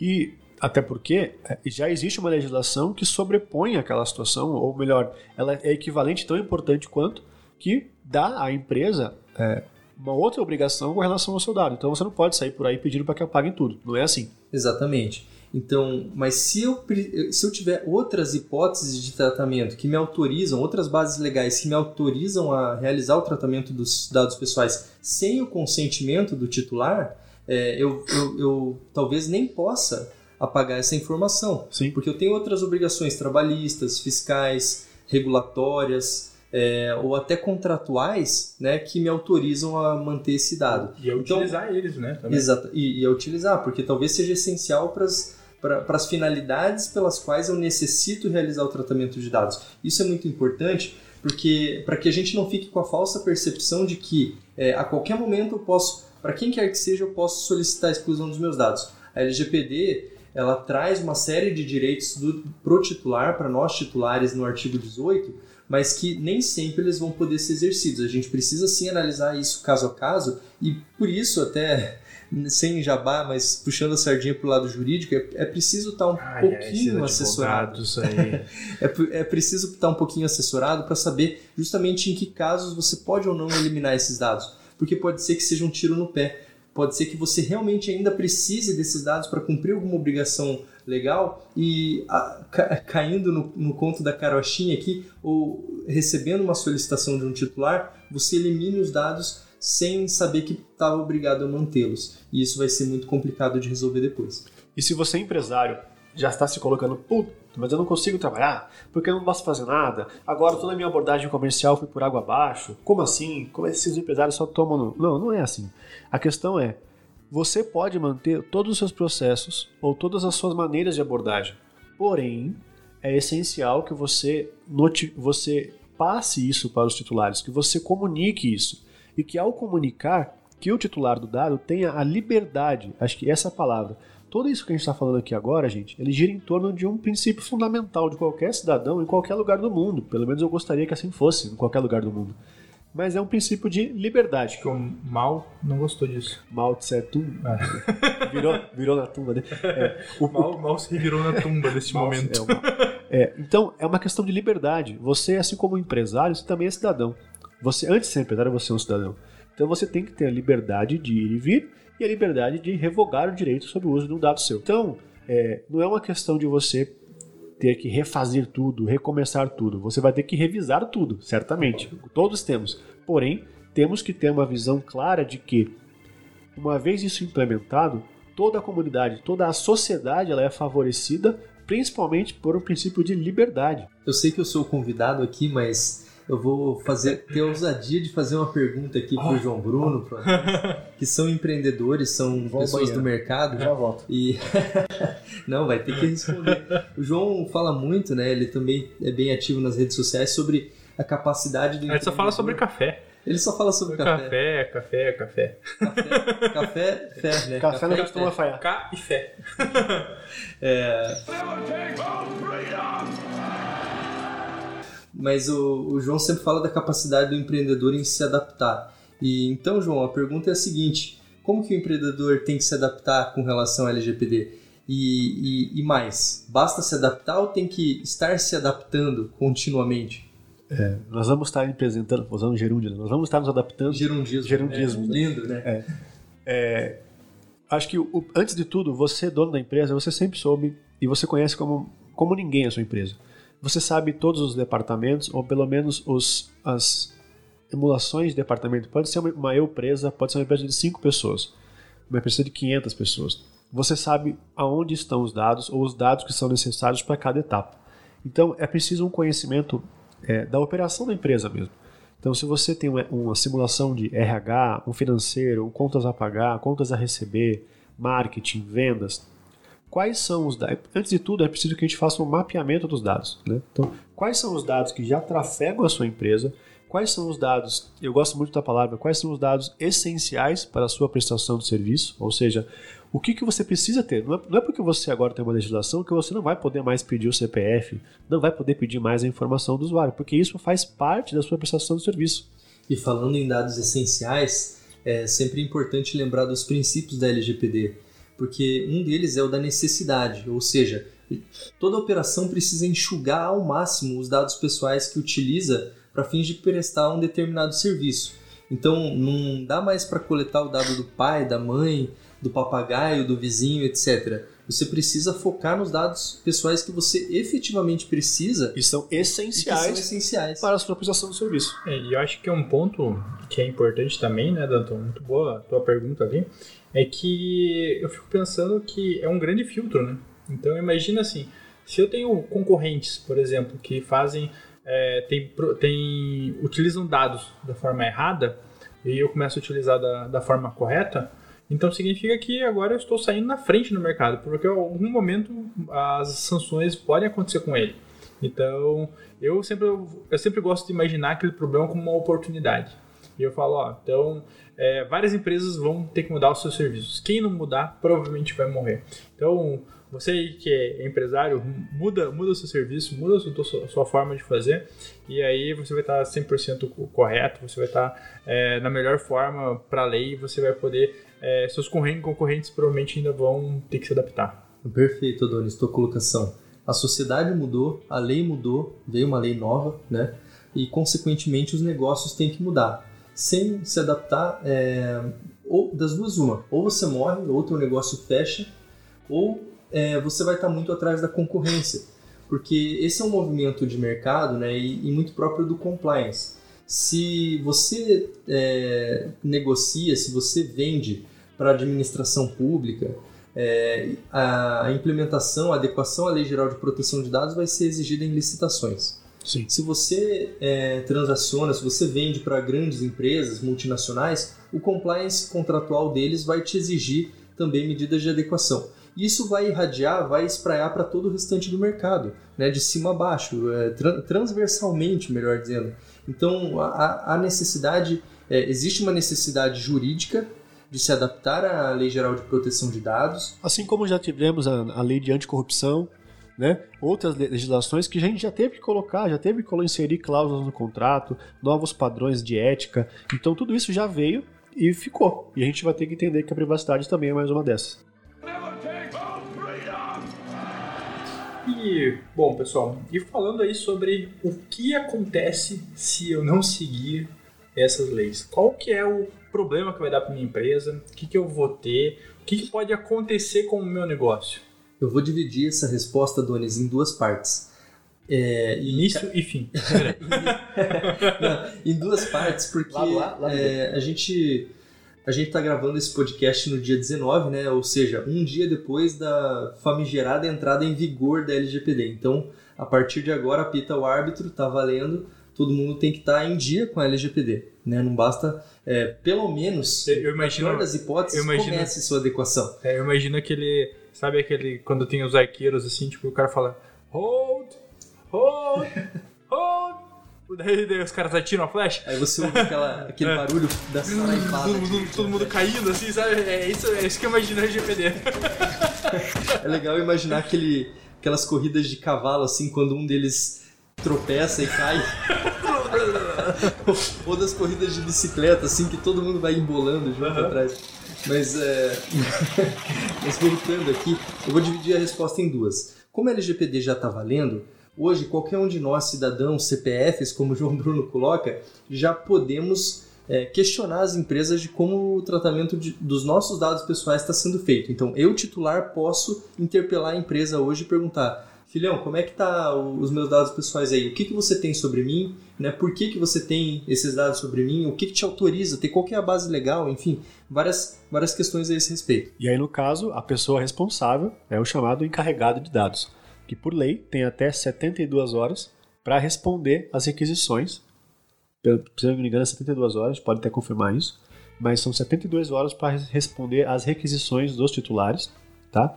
Então, quem é o encarregado de dados? Ele pode ser tanto o dono, por tabela, com certeza já é o dono da empresa. Você, parabéns, dono de empresa, dono do CNPJ, você é o também encarregado de dados. Pode colocar no LinkedIn, né? É, CEO e, e DPO. Então, você tem essa obrigação. Você também pode ter um, encarregado, um, um DPO, um encarregado terceirizado, tá? Você DPO pode- é Data Privacy Officer, exatamente. E você também pode é, trazer isso como algum, algum cargo adicional, né? Do, do- seja do, do alguém do financeiro ou alguém do próprio do jurídico. É, o seu advogado pode ser alguém também que estuda esse, esse âmbito e pode ser para ajudar nessas respostas caso o titular venha pedir. Exato. O, o encarregado de proteção de dados, ou né, na, na GDPR, o DPO, é uma figura ainda um pouco desconhecida do, do público no geral, né? É, porque passa a ser uma função nova. É, toda empresa, a princípio, é o que a LGPD é, toda empresa precisa ter um DPO. Só que a gente tem N portes de empresa, né? desde a da empresa que o, que uma sociedade unipessoal, por exemplo, em que o sócio é o único, é único membro efetivo da empresa, então ele vai ter que ser tudo ao mesmo tempo, CEO e DPO, né? Mas é, a gente tem outras empresas com, com maior porte, maior estrutura. É, pegando a experiência que a gente vê de fora, né, da União Europeia, é, já existem decisões de autoridades de proteção de dados estrangeiras dizendo que o DPO ele tem que ser alguém independente alguém que não, é, que não tenha um conflito de interesses entre a operação em si e Os objetivos ah, da empresa, os né? objetivos da empresa e a proteção de dados dos titulares. Então teria que ser alguém que está na segunda linha de defesa ali na, na governança corporativa da empresa, alguém similar ao, ao compliance officer, né? alguém que tenha essa independência para monitorar, fiscalizar o, o negócio, apontar o dedo na ferida e dizer isso aqui precisa ser melhorado, esse esse processo precisa ser corrigido, porque o DPO, a função primordial dele é fazer essa ponte entre o titular, os CPFs, né, que, que perguntam ali como que está sendo realizado o tratamento de dados pelo controlador, pela empresa, e, de outro lado, da autoridade de proteção de dados, que vai poder também eh, se comunicar diretamente com a pessoa do DPO para fins de solicitar providências e, e comunicações. Lembrando que o DPO ele pode ser pessoa física, pode ser pessoa jurídica, pode ser um terceiro, né, que é o, o DPO as a Service, mas em todos os casos a empresa tem que deixar é, essa informação de fácil acesso. Tem que ser muito fácil encontrar no site da empresa ou em alguom contrato, em algum documento, O quem é o o DPO. telefone, né? O, e o o contato, exatamente. Contato dele. O contato do DPO para que esse contato seja viabilizado. E também, então, é, o DPO ele tem todas essas obrigações, então ele faz o meio de campo entre a empresa e as pessoas físicas, entre os eventuais clientes e usuários. É, uma observação até rapidinho aqui. É, ontem teve uma frase do documentário do Netflix que fala assim: as únicas indústrias que tratam as pessoas físicas como usuários são a internet e as drogas. e a dependência está nas duas. Voltando. boa então, o. DPO ele tem que tratar todos os Então o clientes. DPO é o traficante? O DPO, ele é o, ele é o chefe da boca. Ah, tá? Ele é o xerife. entendi. Exatamente, ele é o Então- xerife. E muitas das vezes, o dono da, da plantação... Vamos voltar aqui, gente. O DPO, então, ele é o, ele é o xerife. Ele é o responsável pelos dados. Por quê? Porque o DPO pode rodar tanto quanto o dono da empresa. E numa esfera de, de responsabilidades, aqui numa hierarquia de responsabilidades, o DPO ele é um cargo é responsável não só então com as pessoas, os usuários finais, como também a agência reguladora, a ANPD, Agência Nacional de Proteção de Dados, que também tem que trazer todas as normativas para que a gente tenha de fato uma visão de mercado para o que está certo e o que está errado, porque até então a gente tem uma legislação e já tem algumas jurisprudências, tem algumas decisões saindo nos eventuais tribunais aí Brasil afora, e quando a gente se coloca no lugar do empresário, tá, e agora? O que, que eu vou fazer? Eu vou buscar isso aqui aonde? Onde que eu vou aprender sobre isso? Né? O que come? O que serve? Onde, como se alimenta o DPO? A gente vai saber o quê? Eu vou recorrer ao Sebrae? Eu vou recorrer ao meu sindicato? Eu vou recorrer à minha, ao meu conselho? A gente tem que, tem que ter uma visão da autoridade, o que está certo e o que está errado. Enquanto essa autoridade, que ainda está para soltar tudo isso no mercado, a gente tinha até então uma previsão de abril de 2020, veio então o, o, o coronavírus e atrasou tudo no Brasil.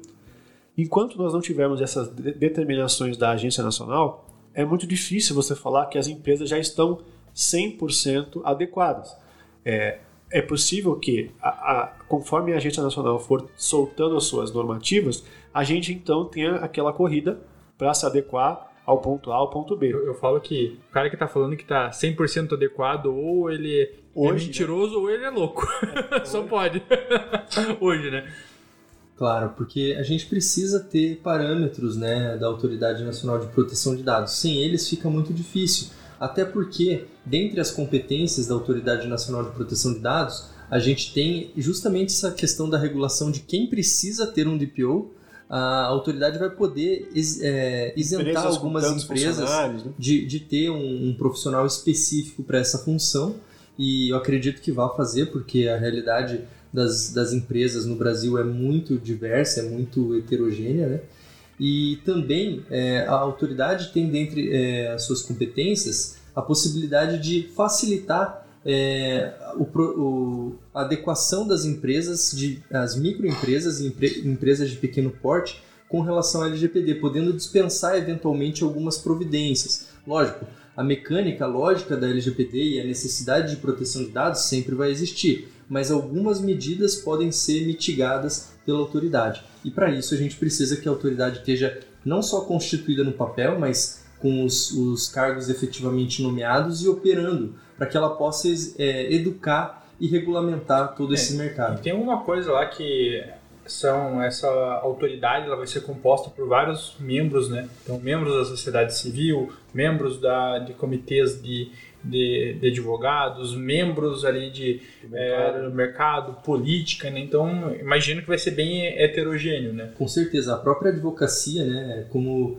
eu faço parte da, da OAB, da Comissão de Inovação e também coordeno o grupo de proteção de dados, a gente tem trabalhado frentes para poder auxiliar a própria advocacia a entender a Lei Geral de Proteção de Dados e aplicar os seus próprios negócios, né, aos escritórios de advocacia, porque é, nós também realizamos o tratamento de muitos dados pessoais, inclusive dados pessoais sensíveis, em N ações, é, em diversas frentes de consultoria também. E, e multas? Multas aí, o que, que pode acontecer? Fui lá, sacaneei, comprei a base lá do, do tio da esquina ali da Aposentados 2019. Aposentados 2019, edição verão. Summer Hits.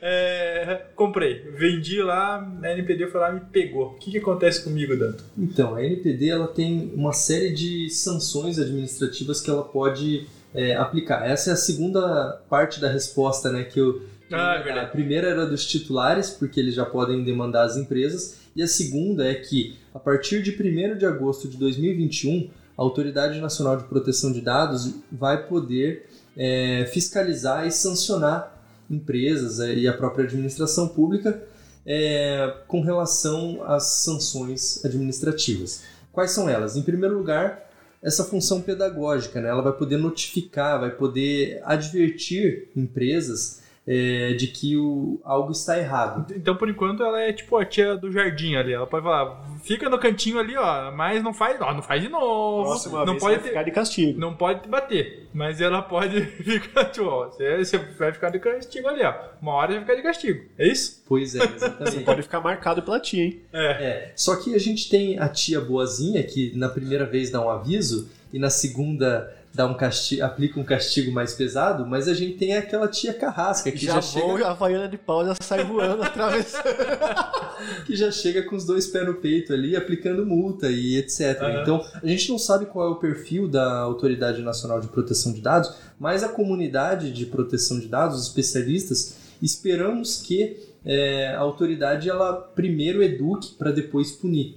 Porque sem educação, né, fica Mas é difícil. Então a gente tem é, essa, essas possibilidades mais leves, mas a gente tem outras, outras formas de penalidade, que são a suspensão de bancos de dados, o pedido de eliminação de banco de dados. Então esse pendrive aí da 25 de março seria um caso clássico para que a NPD determinasse o apagamento do banco de dados como um todo, porque ele foi obtido de forma ilícita, completamente contrária ao que a LGPD prevê.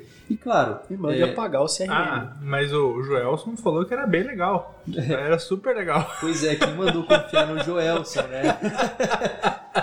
Deveria ter se certificado antes. O Adonis comprou, na verdade, ele foi comprar um Photoshop. Aí ele já ganhou de quebra um kit do. O cara falou, compra dois Photoshops e ganha um pendrive aqui. Compra o Photoshop, ganha de graça o Office, um antivírus e um, uma base de dados da Receita Federal. um Data Lake. Bem legal. Pois é. E daí a gente tem as multas também, né, Adonis, que geralmente chamam muito a atenção das pessoas, porque o número é bastante expressivo. É, a multa pode chegar a 2% do faturamento anual da empresa, limitado ao valor de 50 milhões. Então não é Caraca, tão 50 Fala- milhões? vamos falar de novo isso. Caro empresário, você que usa base de dados ilegais, você que distribui leads à torta direita para os seus vendedores, você que fala para ele assim: só liga, filho, só me traz a venda. Só me traz a venda, não importa como, só traz a venda. A multa pode ser de quanto, doutor? 2% do faturamento Anual. Anual até 50 milhões de, de reais. Em barras de ouro que vale mais do que dinheiro ou. É, em Bitcoin, em qualquer coisa, mas no, o no boleto, importante é no pagar. cartão, dá pra parcelar isso aí? Parcela em 24 vezes o cadastro por causa do Bahia ou. O parcelamento ele vai ter que ser autorizado pela autoridade, se for o caso. né? Mas o, o fato é que é, a gente se impressiona com o número, mas a gente tem que limitar o porte da empresa. Se o teu faturamento anual é 10 mil reais, é 2% de 10 mil reais. Se teu faturamento é astronômico, bilionário, cada infração vai poder ser limitada a 50 milhões de reais. Então, se você passou 100 e-mails do pendrive e houveram 4 infrações, é a multa vezes 4, é isso? Essa é a pergunta que ninguém no Brasil consegue te responder, João. Que bom. Porque é, a autoridade vai precisar regular essa questão do que, que se considera é, uma infração. Se é Se é por ato, cumulativo ou não, né? Igual É, desconto. É 10%, cada um é 10%? ou se é por titular, se é por CPF É. que você violou a lei, ou se é pelo ato em si, é, em- a- o- pelo ato considerado. Né? Então, eu lembro da GDPR, né? Na GDPR existem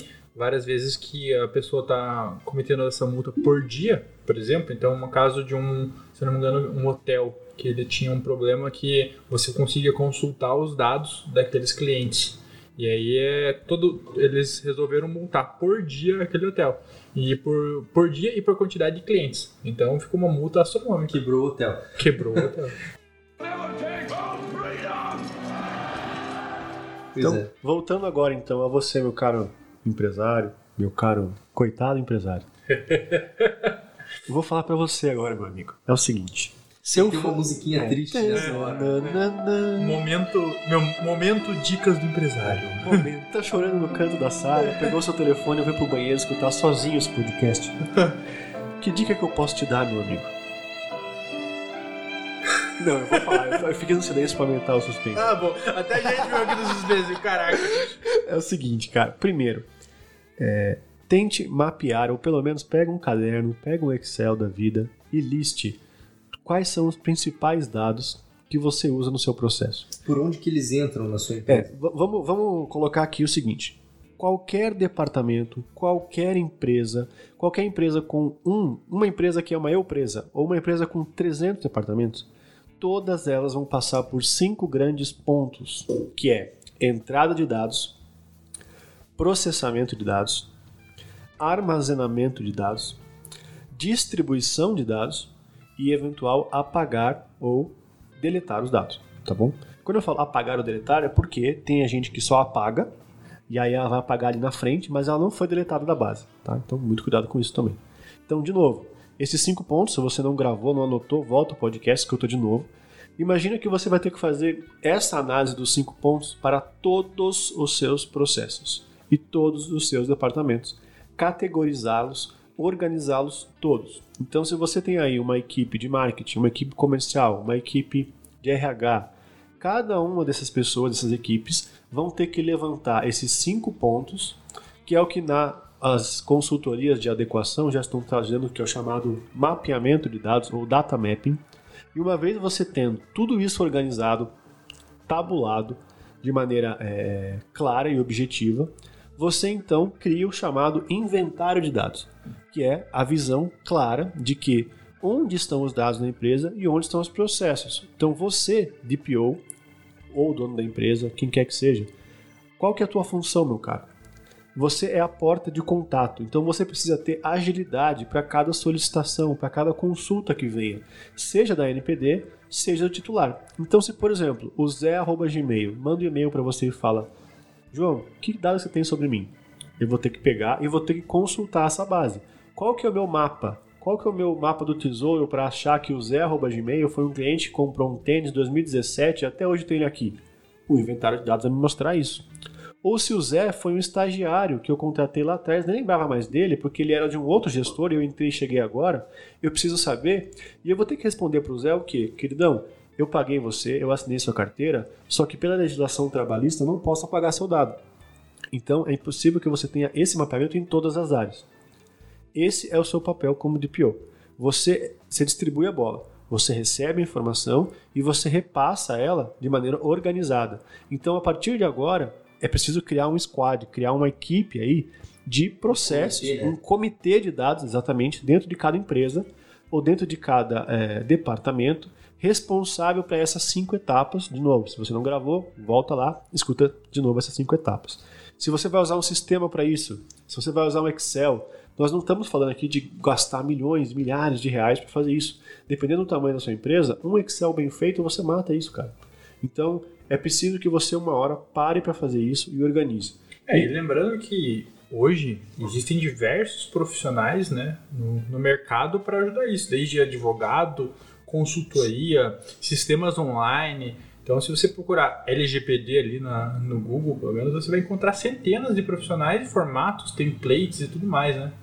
E voltando rapidamente, então, é, é essencial que você seja adequado, ou seja, tenha esse mapeamento em mãos, porque isso é uma coisa que a NPD pode te pedir, me passe o seu inventário de dados. E segundo, caso você tenha qualquer mudança na empresa, vamos supor que a sua empresa cresceu agora, e o departamento de marketing agora é dividido entre marketing e growth hacking, por exemplo, ou marketing e redes sociais. Imagina um cubo mágico. Você estava trabalhando com um cubo mágico com quatro fileirinhas de cada lado. Você acabou de colocar mais uma fileira. O que, que isso vai implementar? O que, que isso vai mudar nesse teu Agora é um Excel? pentágono mágico? É, você pode ter um cubo, um cubo mágico com 4, 5, 6, 7 cubos, 7 né? É, Lados. lados ali, sei lá, 7 lados não, mas 7 quadra, sete fileiras. exatamente. Ah, sim. aham. Então imagina que você acabou de colocar uma fileira a mais no cubo mágico. Você, você vai ter coragem de virar aquela fileirinha e falar que não vai mudar todo o resto? Então só o, inventa, só o mapa, né, o data mapping, que vai te dar a liberdade de falar, não, eu sei o que eu estou fazendo, eu sei o que eu tenho que buscar. Esse fluxo que o João está comentando, né? Primeiro de você montar o comitê, depois mapear os dados e, em terceiro lugar, obter um inventário desses dados, é, nada mais é do que você entender o fluxo de vida do dado pessoal dentro da tua organização. Onde que, por, como que você coletou esse dado? Qual foi teu primeiro contato com o dado pessoal, né? E qual foi o último? E, e mais, houve um último contato ou você está simplesmente armazenando ad eterno para sempre, por armazenar, quando você já não, não tem é, talvez necessidade, é, talvez você não tenha necessidade, talvez você tenha necessidade de manter, mas a questão maior é o que te autoriza, né? Qual é a hipótese da lei de proteção de dados que te autoriza a manter esse dado dentro da empresa? Qual que é a finalidade pela qual esse dado ainda, existe dentro da tua empresa? É porque você quer ter esse dado para um dia, se precisar, eventualmente, você voltar naquela base de dados e acessar aquilo? Ou é porque o titular precisa que você, empresa, tenha esse dado dentro da tua organização? Essa é uma reflexão muito importante, porque é a partir dela que a É gente vai... filosófico, né? É até filosófico. Vaidade. Tudo é vaidade. Você que tem 3 mil e-mails e só fala com 30, porque só os 30 compraram, todos aqueles outros 29, tanto, é vaidade. É, aquele você que tem 5 milhões de e-mails só para falar pro seu gestor, ah, eu captei 5 milhões de e-mails aqui nesse mês de uma campanha, mas não vendeu nada? Não, não adianta, cara. É, exato, você tem toda essa base, dispara para todo mundo e ninguém compra, porque todo mundo já colocou você no, na caixinha. spam. Exatamente. Exato. E, e talvez você não tenha sequer autorização, consentimento dessas, é, dessas pessoas para continuar enviando essa, essa, essa newsletter, né, essa mailing list. Então, é- essa reflexão é importante para a gente entender o que, que é, era pré-LGPD e o que, que agora precisa ser efetivamente implementado. Sem essas informações que o João Bruno comentou, não dá nem para a gente começar a falar em adequação direito. Exato, porque, vamos lá, a legislação ela, ela traz uma palavra-chave que é transparência e comunicação. Né? Para que e... não existe liberdade sem transparência, e... não existe liberdade sem uma comunicação bem feita. Então, para que você, por exemplo, você que está terceirizando o seu problema, doutor, advogado, vem aqui, resolve isso aqui, desenha aqui a política de privacidade. Você, quanto cobram para fazer uma política de privacidade? Não é esse o problema, meu caro. Você vai ter que ter esse inventário em mãos para que o seu advogado crie uma política que seja de fato um, um retrato da sua empresa. Sim. Não existe esse negócio de comprar política de privacidade por template. Logicamente, existem padrões, existem situações onde são de fato muito semelhantes, negócio a negócio.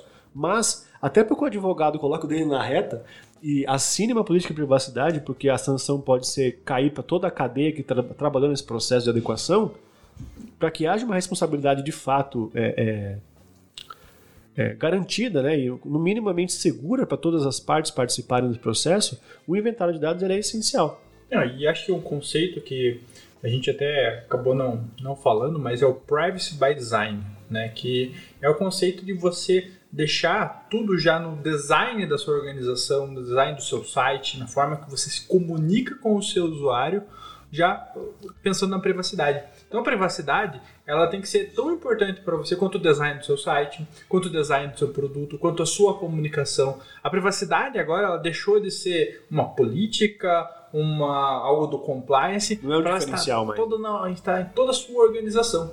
Então, eu acho que é esse o momento que a gente começa a, a viver agora como sociedade. Exatamente.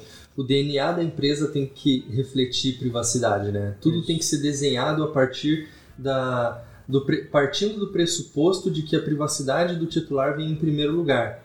Então, o by design, por exemplo, é muito claro é, a gente observar nessas caixinhas de li aceito.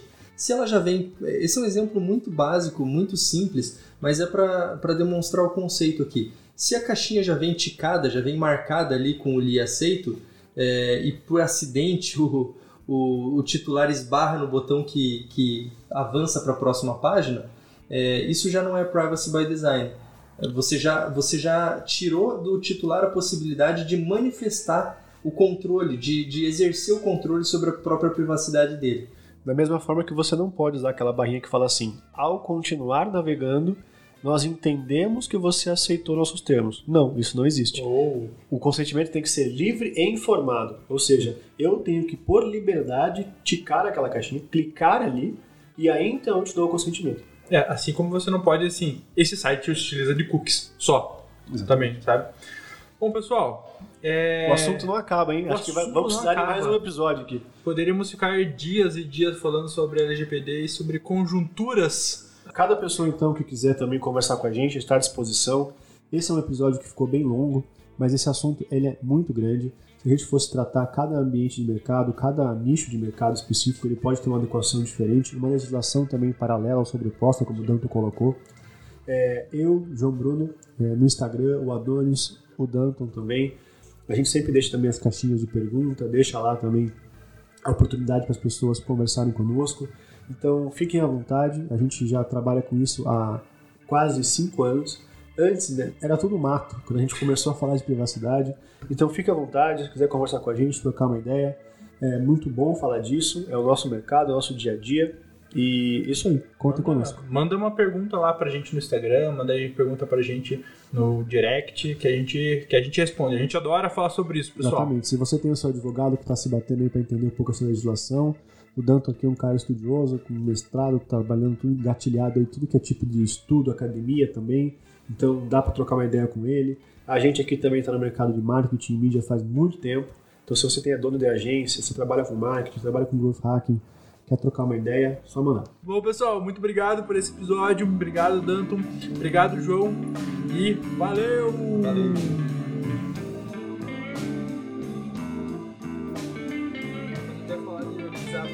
Parada LGPD. Essa vai ter que cortar também. Por favor, corte essa.